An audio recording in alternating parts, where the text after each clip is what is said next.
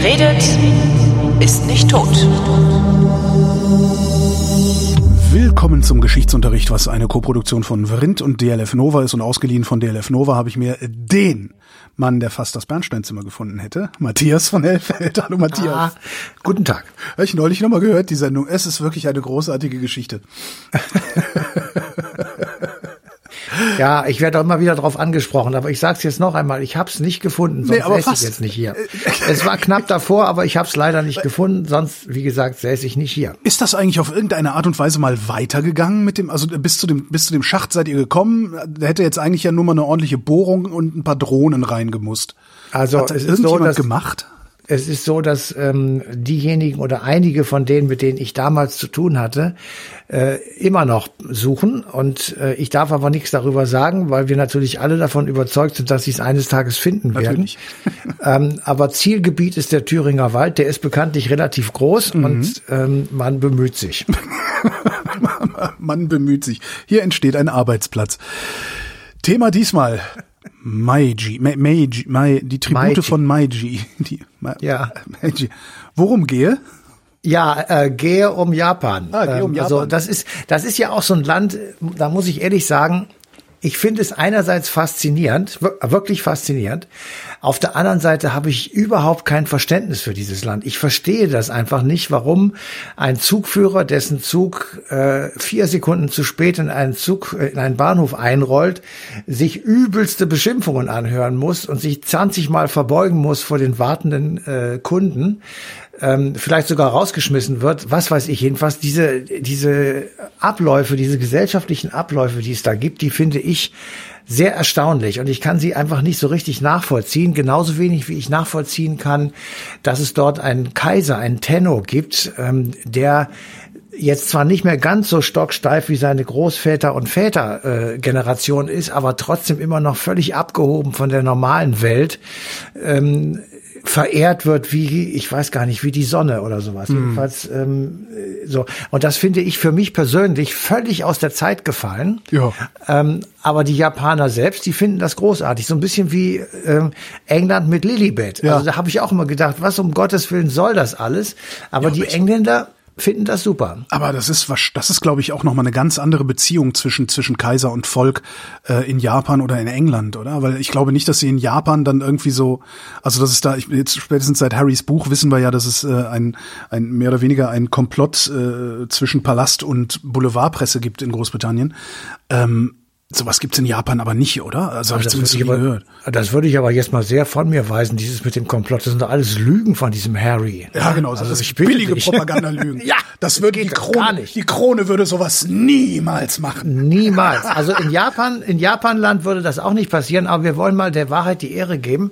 Als der Zweite Weltkrieg, da erinnern wir uns ja alle noch dran, zu Ende ging, äh, in, im Pazifik war das ja etwas später als bei uns hier in Europa, nämlich ähm, im August 45 da hat dann ein paar Tage später der Kaiser, den bis dahin die meisten Japaner weder gesehen noch gehört haben, die wussten gar nicht, wie der klingt. Ja, das ist auch krass, ja. Der hat sich dann dahingestellt und hat gesagt, alle Schuld auf meine Schultern. Also ich habe ich hab dafür die Verantwortung zu tragen und ich stehe vor meinem Volk. Mhm. Das fanden dann alle sehr gut und das haben auch die Amis und die Briten haben gesagt, wow, das hätten wir jetzt nicht gedacht.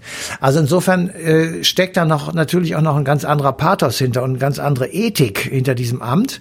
Ähm, gleichwohl, wenn man sich ein bisschen damit beschäftigt, also man muss dann ja um die Meiji-Restauration, um die es ja jetzt eigentlich geht, zu verstehen, dann dann muss man natürlich ein bisschen gucken, was war eigentlich davor. Also die Meiji-Restauration findet statt im Jahr 1868 und bedeutet die Wiederinstallation oder die Wiederherstellung des Kaisertums, also des Tenno. Und ähm, ich hatte eben also äh, schon so ein bisschen darüber nachgedacht und ich der Tenno und der Kaiser und die Samurai und äh, die Shogune, mm. all diese Begriffe kennen wir, nicht zuletzt aus The Last Samurai mit Tom Cruise. Das sind Romanen von James Clavell, ja. Und wir haben alle gesehen diesen fulminanten Film über Puji, das war der letzte Kaiser dieses 1868 installierten Meiji-Systems. Und danach kam eine Zeit lang Republik und dann kam äh, wieder was anderes und dann wurde es wieder Tenno-Zeit. Also es war eine relativ wilde Geschichte. Und ähm, die Japaner haben lange, lange Jahrhunderte ähm, eine Herrschaft ausgeübt oder ein System etabliert, das äh, vollkommene Abschottung äh, hinging. Mhm. Das war konzentriert ähm, auf den Shogun. Der Shogun war der Anführer der Samurai und ähm, der Shogun und die Samurai, das kann man sich so ungefähr vorstellen wie Kaiser und europäische Territorialherren. So, ich sag mal zu Luthers Zeiten, ja, also haben wir 14, 1500. Ähm, und dieses ähm, auch bei uns so ähnlich praktizierte Herrschaftsverhältnis oder Herrschaftssystem äh, gab es so zwischen dem 12. und 13. Jahrhundert eben bis zum Jahr 1867. In und welchem Jahr, in, ich bin ein bisschen durcheinander gekommen, ja. in welchem Jahr in Japan befinden wir uns denn jetzt? Also wir gehen streng auf das Jahr 1868 zu. Nur okay, okay. weil wir ja, weil wir ja Geschichte machen und äh, keine Psychotherapie, ähm, versuchen wir so ein bisschen die vorhergehende Zeit uns in den mm. Kopf zu holen, damit wir erkennen können, was das eigentlich für eine gewaltige Umwälzung war. Und ich war Geschichte at its best. Ähm, also, bis zu dem Tag, an dem der Meiji restauriert wurde, gab es in Japan dieses System der Shogune, also der auch Kaiser, aber eben sehr mächtigen Anführer mit den Samurai als ihre, ich sag mal, Territorialfürsten. Ich glaube, heutzutage würde man sowas Warlords nennen, oder? Nee, nee? Der, nein, nein, das waren so, ich sag mal, der, der Herzog von Baden oder ah, der, okay, der, so. der Herzog okay. von Karlsruhe, irgendwie ja. sowas.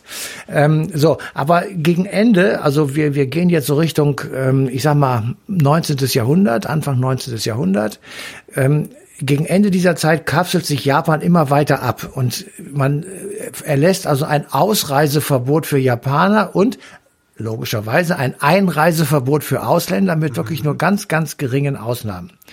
Weil man wollte auf jeden Fall die eigene Kultur erhalten, man wollte sich nicht äh, von westlichen Kolonialherren abhängig machen. Das hat man dann gesehen an der Küste Chinas. Das ist ja nicht so sehr weit. Da konnte man dann sehen, wie auf einmal Franzosen und Briten und auch Deutsche im Übrigen dort Stationen errichteten, um immer Kohle zu haben für ihre Handelsschiffe und so. Also allmählich dann auch in das Land ein ich sag mal, infiltrierten. Einsickerten, genau. Und denen die ja, eigenen Drogen nochmal neu verkauft haben, ja. Also alle, alle diese Dinge. Und ähm, das hatte natürlich den Vorteil, sage ich jetzt mal, für die Japaner oder für die japanische Ideologie, dass sie im Prinzip ganz rein, wie sie war, erhalten blieb. Mhm. Aber es brachte eben auch große Nachteile mit. Wirtschaftlich zum Beispiel konnte man eben dann auch nicht mit denen handeln, die da so mit ihren Schiffen vorbeikamen. Und ähm, man konnte eigentlich so sehen, also ja, das geht eine Zeit lang ganz gut. Also wir sind jetzt Mitte des, sagen wir, Mitte, Ende des 19. Jahrhunderts. Aber in dieser Zeit beginnt Asien, also der gesamte asiatische Kontinent sozusagen in den Mittelpunkt der Kolonialinteressen zu rücken. Ähm, die europäischen Kolonialmächte, allen voran Frankreich und England, aber eben auch Deutschland, später dann unter Wilhelm II. noch sehr viel mehr als vorher, wollten unbedingt Stützpunkte in Asien haben weil sie haben gemerkt, das ist ein großer Markt, also genauso wie heute im Grunde genommen, ein großer Markt.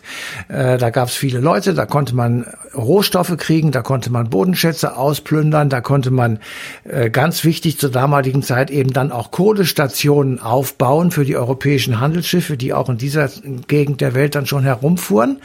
Und ähm, das wiederum brachte Unruhe, insbesondere in Japan. Also es gab Aufstände, es gab Diskussionen darüber, wie man jetzt damit umgehen sollte. Und ähm, das wurde teilweise mit Gewalt unterdrückt, teilweise ähm, mussten die Samurai, also die lokalen Herrscher oder regionalen Herrscher, äh, Geld ausgeben, waren hoch verschuldet. Insgesamt kann man wirklich sagen, so Mitte des äh, 19., Ende des 19. Jahrhunderts ähm, stand Japan äh, vor einer Zerreißprobe. Und um aus dieser Zerreißprobe herauszukommen, wollten die einen das Geld, was die Kolonialmächte ihnen dann sozusagen reinbrachten, zum Beispiel durch Konzessionen, indem sie Bodenschätze abbauen durften oder Gebühren für Hafennutzungen, sich dann sanieren. Also die Japaner hätten das Geld genommen, einen Teil der Japaner hätten das Geld genommen und hätten sich damit saniert. Und die anderen haben gesagt, das machen wir auf gar keinen Fall, weil die Erlaubnis, Bodenschätze zu schürfen oder rauszutun oder unsere Häfen zu benutzen, bedeutet eine Öffnung des Landes. Mhm. So, und das hat dieses Land tatsächlich äh, ja vor eine große Zerreißprobe gestellt und es kam dann dazu, das haben wir alle schon mal gehört, dass die Vereinigten Staaten von Amerika die sogenannte Kanonenbootpolitik durchgeführt haben. Und äh, diese Kanonenbootpolitik besagte Folgendes, dass man einfach Kriegsschiffe äh, vor die japanische Küste gefahren hat und damit einfach durch schiere Anwesenheit Druck ausgeübt hat. Also hat gesagt, wenn ihr jetzt mit uns nicht verhandelt, dann seht ihr ja schon unsere Kriegsschiffe hier und dann werden wir die auch in, an den Start bringen. Und dann Säbelrasseln. Ja, aber dieses das Wort Kanonenbootpolitik, das ja. haben wir bestimmt alle schon mal gehört mhm. und äh, das ist das kommt eben halt daher so. Und ähm, also es begannen dann 1853, um es genau zu sagen, Verhandlungen über Hafenöffnungen, äh, über Konzessionserteilungen und das wurde verhandelt äh, mit Amerikanern und Russen und zwar gleichzeitig. Die erreichten dann auch tatsächlich Vertragsabschlüsse und dann kann man es natürlich sagen, ist immer so, kommen auch die anderen, also die Briten und die Holländer zum Beispiel, und ähm, wollen ebenfalls, und zwar dann auch durchaus schon mit Druck und Zwang, äh, solche Verträge haben, weil ja, wenn die Amerikaner, dann müssen wir auch, und äh, schon ist Japan im Grunde genommen geöffnet. Mhm. Ähm, und jetzt kann man natürlich sagen, ja, es gab ähm, Profiteure, wie ich gerade gesagt habe, in Japan, aber es gab eben auch heftigen Widerstand. Und der damalige Shogun, der hieß Tokugawa, äh, der hatte nicht mehr so die gesamte Macht in Händen, weil er eben durch diese Diskussionen über die Konzessionserteilungen äh, mächtige Gegenströmungen äh, hatte. Und diese Gegenströmung, äh, die forderten, man möge doch wieder einen richtig unumstößlichen, allmächtigen Kaiser intronisieren und alles Fremde vertreiben. Hm. Also raus mit ihnen. So, dass also diese ganze Geschichte gestoppt wird und gesagt wird, jetzt, jetzt ist Schluss. Und an dieser Diskussion zerbrach die Herrschaft des Shoguns und 1868 wurde die Herrschaft des Tenno wiederhergestellt. Also der Tenno, den wir heute noch kennen, der kommt sozusagen wieder ins Amt 1868 mhm. und das nennt man die Meiji-Restauration, weil das erste Kaisergeschlecht die derer Meiji waren. Ah. So, und dieser, dieser Tenno, ähm, das kann man so ein bisschen vergleichen mit einem Zaren oder einem Kaiser. Mhm. Es kommt aber noch dazu, dass ihr sozusagen die Sonne ist. Also die, er ist eine, eine komplette Erhö Überhöhung der Figur. Ähm, Ein Gottkaiser sozusagen, sozusagen. Ja, religiös verehrt wird mhm. und die einfach äh, äh, ich sag mal, Mittelpunkt allen Strebens ist und so weiter. Also es ist eine, eine unglaublich hochgestellte Person, die völlig sakrosankt gewesen ist und ähm, ja, das kann man gar nicht mit unseren Worten richtig beschreiben und das macht eben auch das aus, was ich am Anfang gesagt habe. Das sind manchmal Sachen in Japan, wo man einfach sagt, ich verstehe das nicht. Ja, und das gehört eben auch dazu, dass man so eine Person so weit heraushebt, dass egal was sie sagt, ist alles richtig. Ja. das finde ich schon irgendwie. Ähm, ja, das hast du ja. bei solchen bei solchen Figuren. Ich kann mich dran erinnern, vor vor über 20 Jahren war ich war ich in Thailand äh, eine längere Zeit und mir ist eine Münze runtergefallen. Und was machst du, wenn dir eine Münze runterfällt und wegrollt? Dann trittst du drauf. Und da ist aber das Porträt des Königs drauf, ähm, des Ach, Königs, genau. Und die Thais meinen, bist du wahnsinnig? Du kannst, das kannst du nicht machen, wenn, wenn das einer sieht. Ja, also ich merke, wir waren halt so eine Billard, Billard spielen, Bier trinken, kiffen äh, Clique, äh, wo das okay war. Aber die sagten halt, du kannst, das kannst du nicht bringen. Du kannst nicht äh, auf das Gesicht des Königs treten, auch wenn du nach einer Münze trittst. Äh, so. Ja. Das ist faszinierend. Also kann man sich halt überhaupt nicht vorstellen. Gleichzeitig erinnere ich mich an einen Typen, den ich mal kennengelernt habe, der versucht hat, sämtliche zwei Markstücke aus dem Verkehr zu ziehen, auf denen Franz Josef Strauß abgebildet war. der hat die gesammelt und und ich dachte, was machst du da eigentlich? Sagt er, ja, ich das ich ziehe, ich versuche die aus dem Verkehr zu ziehen, weil ähm, die diese das Abbild auf den zwei zwei Markmünzen äh, ist denjenigen vorbehalten, die sich besonders um die Bundesrepublik Deutschland verdient gemacht haben und zu denen gehört Franz Josef Strauß garantiert nicht. das ja, das genaue Gegenteil eigentlich von dem. Es, es lebe die Toleranz. Ja, ich verstehe das. ja, ja. Ähm, also ich sag mal so, das ist in Japan sicher ähnlich gewesen, wahrscheinlich noch schlimmer. Ja, ja. Jedenfalls äh, bis eben äh, 1912, ähm, da ist dann die Meiji-Zeit beendet. Das ist verbunden mit uns mit dem Film äh, über Puji mhm. ähm, von, ich glaube, ähm, ich will mal Berlusconi sagen, Berlucci heißt er, glaube ich, der, Berlusconi. der Film. Bernardo ne? Bertolucci. Genau. Ähm, und äh, also ein wunderbarer Film, der auch so ein bisschen versucht zu erklären, was da eigentlich passiert ist und was dann danach kam. Berlusconi. Ja. Da komme ich jetzt nicht drüber. Kannst du nicht drüber lachen? Ich, doch, ich komme einfach, ich, ich, ich, kann nicht aufhören, darüber zu lachen. Ja. Geht gleich wieder. Mach einfach weiter. Ich komme noch mal rein. Ja, genau. Es ist, ist wunderbar. Äh, jedenfalls äh, die, also mit dem Ende dieser Zeit ist, wird, wird Japan so allmählich im Grunde genommen tatsächlich sowas wie eine europäische Großmacht in Asien. Also es wird ähm, imperialistisch. Es wird, ähm, äh, es gibt eine Verfassung, die ist inspiriert durch Europa und die USA. Es gibt ähm, äh, natürlich ein Parlament, es gibt ähm, es gibt richtig Geldsteuern, keine Naturalsteuern mehr und also insofern ähm, ist das alles sozusagen aus der ersten Tenno-Zeit übrig geblieben, äh, dass also die die Japaner so ein bisschen, äh, ein bisschen sich haben dann doch geöffnet, sich dann doch ein bisschen geöffnet haben und eben entsprechend versucht haben, auch sich auszuweiten. Und dann ist es so, sozusagen so ein bisschen umgekippt und umgekehrt.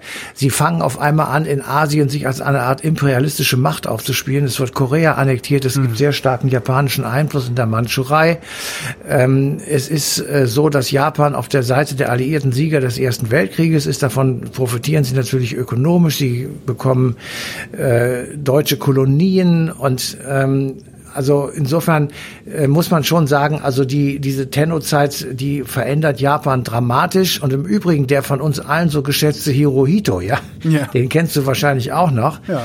Der wird 1926 intronisiert und regiert bis 1989. Und ähm, dieser Hirohito ist das, ist derjenige, der im Grunde genommen diese alte Tenno-Vorstellung, das ist jemand, der in einem Palast sitzt, aber sich daraus nicht wegbewegt und nicht zu sehen ist und auch nicht zu hören ist, aber so eine Art Gott Stellung hat. Das war derjenige, der das macht. Er war der absolute Mittelpunkt im Leben der Japaner. Mhm. Und ähm, er ist aber dann derjenige gewesen, was ich am Anfang gesagt habe, der also nach den Bombenabwürfen von äh, Nagasaki und Hiroshima im August 1945 sich dann hingestellt äh, hat und gesagt hat, äh, ich übernehme gegenüber den Vereinigten Staaten und den Alliierten sämtliche Verantwortung für alle militärischen und politischen Entscheidungen und für alle Aktionen, wie er das formuliert hat, meiner Untertanen während des Kriegsverlaufs. Mhm. Ja, und da, haben dann, da hat dann die ganze Welt tatsächlich sich verbeugt und hat gesagt, wow, das ist aber jetzt echt mal ein starkes Wort.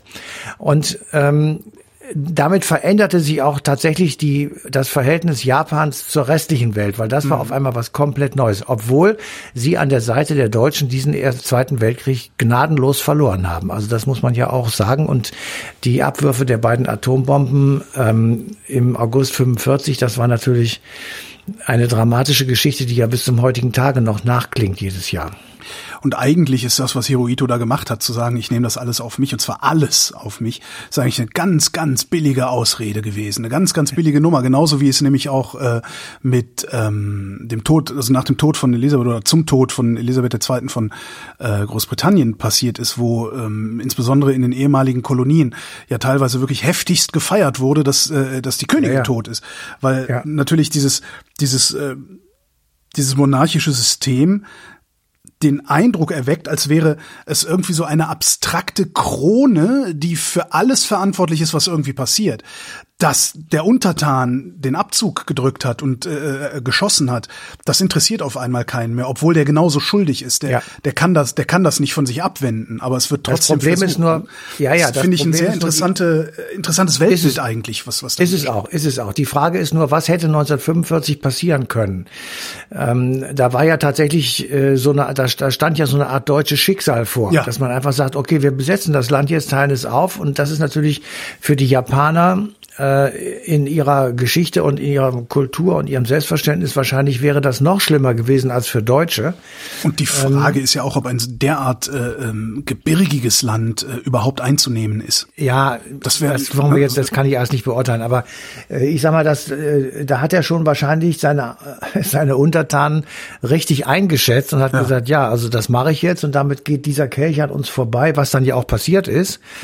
Und äh, Japan wurde nicht besetzt und ähm, hat sich dann freiwillig äh, von jeglicher Atommacht äh, ferngehalten und hat keine Angriffswaffen und so weiter. Also jedenfalls eine lange Zeit mhm. äh, gehabt. Also alles sozusagen als Folgen, das war auch zum Teil wirklich selbst freiwillig gemacht worden. Also insofern hat er dann schon auch also ich will das jetzt nicht, nicht verteidigen und überhaupt nicht, aber das ist schon eine Position gewesen, mhm. die ähm, ich wirklich erstaunlich fand. Das, und das ich finde es faszinierend sogar. Ja, das nächste auch sein Sohn. Ja Akihito das war das dann, glaube ich, ne? Akihito. Ja. Der wurde 1989 dann sein Nachfolger und äh, der war es der erste, der sozusagen wirklich große äh, Präsenz in der Öffentlichkeit hat. Er legte geradezu Wert darauf, dass er öffentlich gesehen wurde Mhm. und zwar auch mit seiner Frau. Also auf einmal gab es auch eine Frau an der Seite des Tenno, weil ja auch die Frage sonst auftauchen würde, wo kommen eigentlich die Kinder her? Und, äh, das war Die bisher alles materialisieren sich im geheimen Geheimpalast. Was denken Sie denn? Ja, also das äh, war bisher alles, wurde alles verborgen gehalten.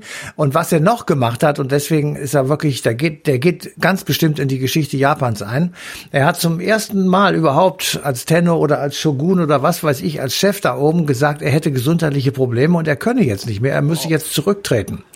Und Was, das ist das, der erste. geht, das geht ja gar nicht. Das, Eben. ne? Also in diesem Weltbild, ja, wow. Ja, genau. Der Respekt. ist als erster seit 1817, habe ich extra nachgeguckt. Ja. Ähm, ist er also zurückgetreten äh, und äh, dann ist sein Sohn jetzt an den Start gelangt, ähm, nämlich Naruhito. Mhm. Und der Naruhito, ähm, der benimmt sich schon noch ein bisschen normaler als äh, sein Vater und äh, der tritt auch im normalen Frack auf. Also der muss jetzt nicht immer alles ganz toll haben, sondern der der fährt auch ganz einfach ein, äh, ein Auto und äh, ist also sehr viel nahbarer äh, als äh, seine Vorgänger. Und der tritt auch im Fernsehen auf und so. Also das sind einfach Dinge, die auf einmal dann da sind. Und da wird er also im Prinzip eine immer weiter in die Gesellschaft hinein äh, gebrachte Person. Und das wiederum äh, stützt, glaube ich, auch ähm, die, ich sag mal, das japanische Kaisertum, wenn man das so sagen darf. Und daraus wiederum haben wir dann, oder äh, habe ich mich gefragt, wie ist das eigentlich überhaupt? Also wir haben ja auch in Europa einige Königreiche. Und ähm, wenn man die sich so anschaut, äh, also ich finde, da gibt's so eine, ich glaube, das ist die von Dänemark, die Königin, die sitzt immer rauchend irgendwo rum und äh, sieht auch ziemlich ähm, aus, als wenn sie mitten im Leben stünde. Und die anderen Könige, finde ich ehrlich gesagt, sind auch sehr volksnah. Also die sind transparent. Ja, da gibt es der- der Sprösslinge, die weit daneben liegen und irgendwie sich ganz schlecht benehmen. Und da wollen wir jetzt mal nicht von Harry reden, sondern auch von anderen Kindern, die. Findest da du, dass so- Harry sich schlecht benommen hat? äh, also natürlich, das ist doch unglaublich, was der gemacht hat. Weiß es Findest doch. Nein. Ach so, Mir völlig egal. Ich hatte, ich vergaß, Entschuldigung, Entschuldigung, Scherzanruf. äh, äh, ich, also ich, ich hatte jetzt äh, das verwechselt. Natürlich der Harry, ey, boah, diese ja, eben. Mir ist das scheißegal, wie der sich benimmt. Ich, ich fand diese Doku, Hinterhältige. ja, Ja, ich fand diese Doku, die ich tatsächlich gesehen habe, ähm, Mhm. Ja, gut, fand das war- ich fand ich, äh, ich habe dann zwischendurch da gesessen und gesagt, das glaube ich jetzt nicht, was der da alles erzählt. Und äh, der hat den geprügelt, der William hat dem eine auf die Nuss gehauen. Ich meine, das habe ich mit meinem Bruder auch gemacht. Insofern ist das eigentlich kein Problem. ja, aber du Aber- warst nicht das Ersatzteillager für deinen Bruder. Ja, und ich war auch nicht der zukünftige König von Deutschland. Das kommt erschwerend hinzu. Ja. Ähm, aber die Frage ist tatsächlich, ähm, warum es diese Königreiche in Europa immer noch gibt und was die eigentlich für eine Bedeutung haben. Und ich glaube tatsächlich, dass ähm, das haben die Engländer ja auch gesagt, als Lilibet gestorben ist, dass äh, das ist irgendwie so eine Stütze. Das ist eine eine eine immer immer gleiche Person, die an immer der gleichen Stelle ist und die immer die gleichen Dinge sagt Ja. und die einfach da ist. Und vielleicht das, eben tatsächlich, wie ich, wie ich vorhin sagte, auch eine, eine, eine für das gesamte Volk eine Entlastung aller Dinge, die das Volk so macht, in seinem eigenen Namen. Weil das ist ja eigentlich der Witz daran, auch bei uns ja unsere Demokratie, ähm, ist ja auch, bei uns passieren die Dinge ja auch im Namen des Volkes. Wenn wir aber im Namen des Volkes Scheiße bauen, wer nimmt die Last von unseren Schultern? Bestimmt nicht hier, wie heißt der mit der Fistelstimme, der Bundespräsident, äh, Steinmeier, der, der wird nicht die Last von unseren Schultern nehmen. Hätten wir eine äh, ja darüber schwebende Figur, einen Monarchen, einen Souverän, der noch darüber steht, über dem handelnden Souverän, hätten wir immer die Möglichkeit, eine Entlastung herzustellen. So wie Hirohito das gemacht hat, so äh, wie die Queen offensichtlich äh, gewirkt hat, zumindest in die ehemaligen Kolonien hinein. Ähm, und ja, so wie vielleicht sämtliche Königshäuser wirken. Ist das jetzt für dich eine. Jobbeschreibung oder was? Ja. Ja, und zwar auf einer sehr, sehr, sehr, auf einem sehr, sehr abstrakten Niveau natürlich. Ich finde gut, ja. Aber ja, das Vielleicht kann, ist es gar nicht also die Stütze, sondern vielleicht ist es einfach nur die Möglichkeit, entlastet zu werden, die wir nicht haben als, als Deutsche zum Beispiel. Ja, und ich finde es auch gut, dass wir sie nicht haben, weil wir werden dann nämlich an dem gemessen, was wir wirklich tun. Ähm, insofern, äh, es werden bei uns, wenn Herr Steinmeier eines Tages sterben sollte, werden keine kolonial besetzten Gebiete irgendwie die Hüte in die Luft werfen, sondern Obwohl ich es wirklich sehr lustig fände, wenn dann auf West-Samoa irgendwie auf einmal Karneval wäre oder so. ja genau. Aber ähm, insofern äh, das hat alles, also ich, also ich habe dann für, also ich habe da wirklich drüber nachgedacht. Würde ich, fände ich das gut mit einem König? Antwort kann ich gar nicht geben, weil ich noch nie unter einem König oder mit einem König Mhm. gelebt habe. Ähm, aber die Erklärung für mich, warum andere das gut finden, das sind ja keine Blödis, sondern das sind ja ganz normale Menschen und die, die sind ja auch klug und haben studiert und was weiß ich nicht alles. Naja, haben kein komm, also, dreigliedriges Schulsystem, ne? naja, komm, aber Dänen hat und die Schweden, keiner von denen besucht. Aber Dänen oder Norweger oder so, die sind doch nicht einfach blöd, sondern die haben, die, oder die Engländer, so pauschal, es gibt viele blöde Also Engländer. der einzige dänische Freund, den ich habe, der sagt, Dänen sind Arschlöcher. ja, okay. Ähm, das, das, ich wollte einfach nur hinzufügen und damit auch Schluss machen, ähm, weil sonst wird das hier zu einer Muppet Show. Ja, aber ist ähm, schön. Ja, ähm, wie gesagt, also es gibt Leute, die suchen einfach äh, ja Leitlinien, Leitplanken, Haltestangen, was weiß ich, äh, in dieser unruhigen Zeit. Und wenn da eben immer einer so wie so eine wie so ein Leuchtturm in der Brandung steht und sagt, ich gehe hier nicht weg, das äh, ist eben für manche schon wirklich ähm, äh, großartig. Und dann kann man auch drüber wegsehen, dass wenn einer von denen stirbt, wie jetzt gerade Elisabeth II. von England, äh, und da werden Rituale abgehalten, da fällst du ja vom Hammer ab. Das, das ist ja überhaupt nicht mehr zu ertragen, was sie da für ein Kram machen. Äh, alleine diese Frage, mit welchem Tempo die eine Treppe raufgehen ähm, und welcher Fuß zuerst kommt, das ist ja alles, das ist ja wie in einem Loriot-Film. Stimmt. Ja, und ich habe da, ich habe das dann in den Nachrichten gesagt, ja, das, die tatsächlich, die alle mit dem rechten Fuß zuerst und gleichzeitig. Äh, Das wäre eigentlich ganz schön, dass das da würde man sich wünschen, dass Vico von Bülow das Ganze ähm, betexten würde äh, im, ja, aus dem Off. das ne? wäre sehr schön. So ähm, aber äh, äh, noch, noch mal kurz zurück zu, noch zum eigentlichen Thema der Sendung, also die die Ja. die die Restauration, die Meiji-Restauration. Hat die was gebracht? ja, Also, eine Öffnung, eine Öffnung. am, am Also Ende hat die die Öffnung gebracht. Ja, am Ende hat die die Öffnung gebracht. Ohne, dass wollten. Ende, äh, naja, also die, die, Frage war einfach, schotten wir uns ab, schießen wir auf Boote, die vor der Küste lagern, damit die nicht reinkommen Ja. und verzichten wir dafür sozusagen auf das, was im Westen oder in der restlichen Welt an Fortschritt gemacht wird oder an Entwicklungen gemacht wird. Ähm, bleiben dafür Japaner at its best oder sagen wir einfach, nee, wir sind auch Teil dieser Welt, wir machen die Tore auf. Und wenn du die Tore aufmachst, dann kommen auch die Computer rein. Und damit äh, war für, für Japan, äh, das war eine Zeitenwende, das kann man wirklich so sagen. Und deswegen ist das so ein bedeutendes Datum. Und deswegen ist diese Meiji-Restauration, wenn du in irgendeinem asiatischen Institut anrufst, die sich damit beschäftigen, die sagen sofort, jawohl, das ist wichtig und das ist für den gesamten asiatischen Raum von großer Bedeutung gewesen. Ähm, und damit, das hat jetzt nichts damit zu tun, dass Japan äh, sozusagen als negative Konsequenz daraus imperialistisch expansiv wurde für eine Zeit lang und sich wirklich in Asien Ausgetobt ich sag's- hat. Ich sag mal vorsichtig daneben benommen hat, Ja, genau. ja. Und ähm, wenn Also so heute, sehr daneben benommen hat, dass China immer noch Angst vor Japan hat. Ja, genau. Das du, muss man sich mal vorstellen, ja. In, ja, aber wenn du in Korea fragst, das ist dann nicht besser. Ja, also das ist genau das Gleiche und das, äh, die sind sehr brutal gewesen und haben, äh, sind also wirklich bis zum, die hatten auch keine Angst vorm Tod. Das ist der Unterschied. Also sie waren einfach, sie sind draufgegangen und fertig.